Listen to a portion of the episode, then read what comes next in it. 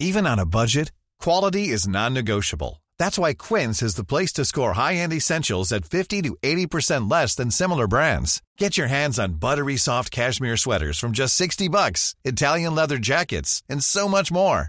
And the best part about Quince, they exclusively partner with factories committed to safe, ethical, and responsible manufacturing. Elevate your style without the elevated price tag with Quince. Go to quince.com slash upgrade for free shipping and 365-day returns.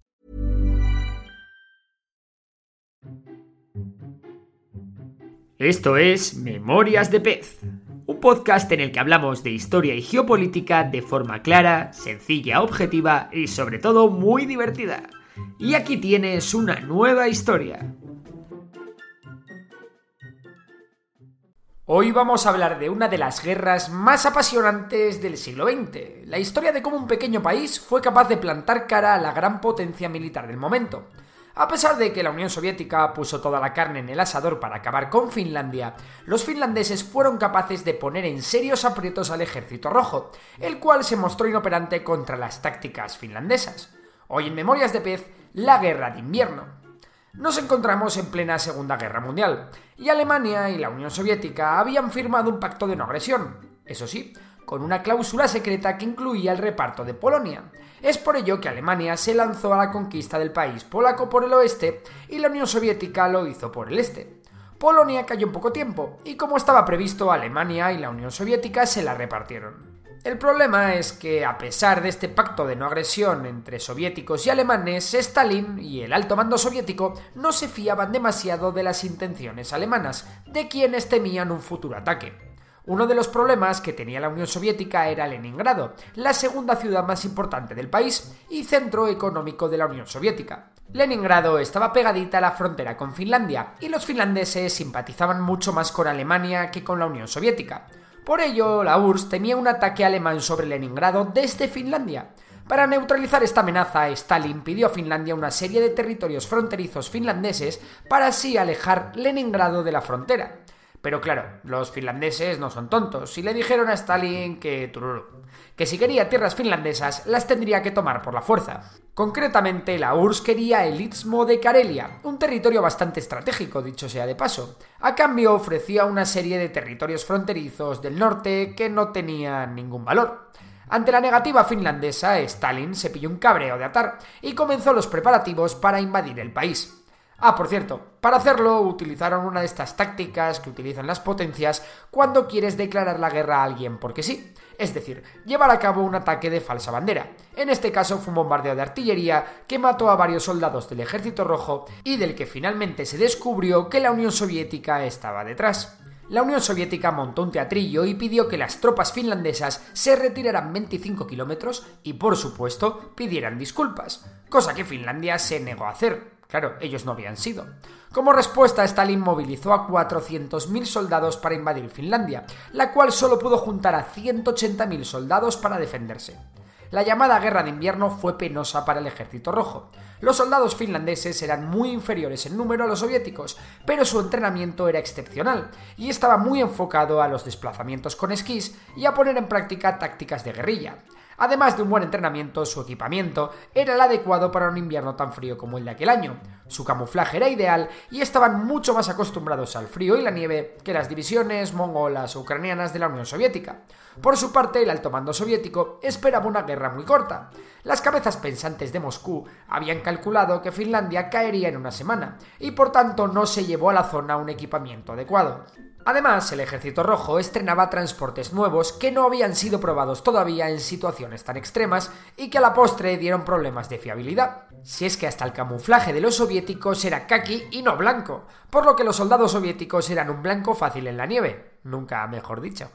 Las tropas finlandesas tenían la lección bien aprendida y evitaban el enfrentamiento en campo abierto, mientras que hostigaban continuamente la línea de suministro soviética. La dificultad con la que se estaba desarrollando la guerra para la Unión Soviética les llevó a atacar Suomussalmi, un pueblo de gran importancia estratégica por su ferrocarril, el cual podía ser utilizado para llevar los suministros de forma sencilla y efectiva.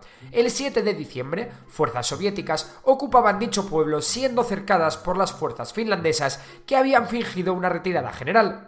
Comenzaba así la famosa batalla de Suomusalmi, que es una muestra perfecta de lo que fue para el ejército rojo aquella campaña. En Suomusalmi la victoria finlandesa fue sin paliativos. Las 27.500 bajas soviéticas contrastaban con las menos de 2.700 bajas finlandesas. La táctica básica de las tropas finlandesas consistía en enviar patrullas de reconocimiento compuestas por esquiadores que indicaban a las fuerzas de apoyo dónde deberían abrir fuego con el objetivo de dividir al ejército soviético en varias partes. La idea era crear corredores entre las distintas fuerzas soviéticas por los que entraban grupos de asalto y más tarde grupos de explotación para fortalecer las posiciones conseguidas y poder liquidar a los soldados soviéticos que se encontraban aislados. Esta táctica se repetiría una y otra vez durante toda la guerra de invierno. La moral de la tropa soviética comenzó a decaer, muchas posiciones se abandonaron y los casos de insubordinación fueron frecuentes. Los soviéticos que se retiraban de posiciones avanzadas de forma caótica y que se agolpaban en hogueras improvisadas eran presas fáciles para los francotiradores finlandeses. Unos francotiradores entre los que destacó el mejor de la historia, el pequeño Simo Haya, Simo Hayat fue un francotirador de élite del ejército finlandés que en apenas 100 días que estuvo en combate fue capaz de matar a más de 500 hombres. Y es que se calcula que la cifra exacta está entre 504 y 550. A pesar de sus francotiradores, sus tácticas, su preparación y su equipamiento, Finlandia no podía ganar la guerra. Stalin ordenó una última gran ofensiva poniendo en el frente de las tropas al célebre general Timoshenko, quien reorganizó a sus hombres y cambió la doctrina de ataque. Por su parte, Moscú envió una ingente cantidad de refuerzos, entre los que había soldados de refresco, aviones, artillería, carros de combate y todo tipo de blindados. Las tropas soviéticas en el frente aumentaron hasta los 600.000 soldados, unas fuerzas que se abalanzaron sobre las posiciones finlandesas, rompiendo el frente en la zona del Istmo de Karelia, donde los soviéticos acumularon 460.000 soldados, 3.350 piezas de artillería, 3.000 tanques y 1.300 aviones. La situación para Finlandia era ya insostenible. Apenas les quedaban municiones, por lo que su artillería apenas podía operar, y el resto de países escandinavos aseguraron que no iban a intervenir en el conflicto. Claro, todos tenían miedo. Moscú accedió a firmar un armisticio según el cual Finlandia podía mantener su independencia a cambio de una parte importante de su territorio. Finlandia cedió a la Unión Soviética el 11% de sus tierras, un territorio rico e industrializado que suponía el 30% de la economía finlandesa. Toda la población finlandesa de la zona, unas 450.000 personas, fueron evacuadas y perdieron sus casas. Hitler, por su parte, tomó buena nota de todo lo acontecido en la guerra de invierno y fue consciente del penoso estado del ejército rojo, que estaba peor dirigido que nunca tras las grandes purgas de Stalin que habían concluido un par de años antes. Esto llevó al líder alemán a confiarse y decidirse a invadir la Unión Soviética. Pero sobre la operación Barbarroja ya tenéis un vídeo en el canal. Como curiosidad, decir que los finlandeses utilizaron un arma especial contra los tanques soviéticos, concretamente una invención de la Guerra Civil Española, que consistía en meter líquido inflamable como gasolina en una botella, ponerle una mecha en forma de trapo y lanzar la botella contra los blindados soviéticos creando una gran bola de fuego un arma improvisada, barata y artesanal que hoy en día se sigue utilizando y a la que los finlandeses le pusieron el nombre del ministro de Asuntos Exteriores de la Unión Soviética, pasándose a llamar desde entonces y hasta hoy el famoso cóctel Molotov. Si te ha gustado el episodio de hoy, recuerda que puedes seguirnos en Spotify. Y si nos quieres echar una mano, puntúa el podcast con 5 estrellas. Por lo demás, un abrazo y hasta la próxima.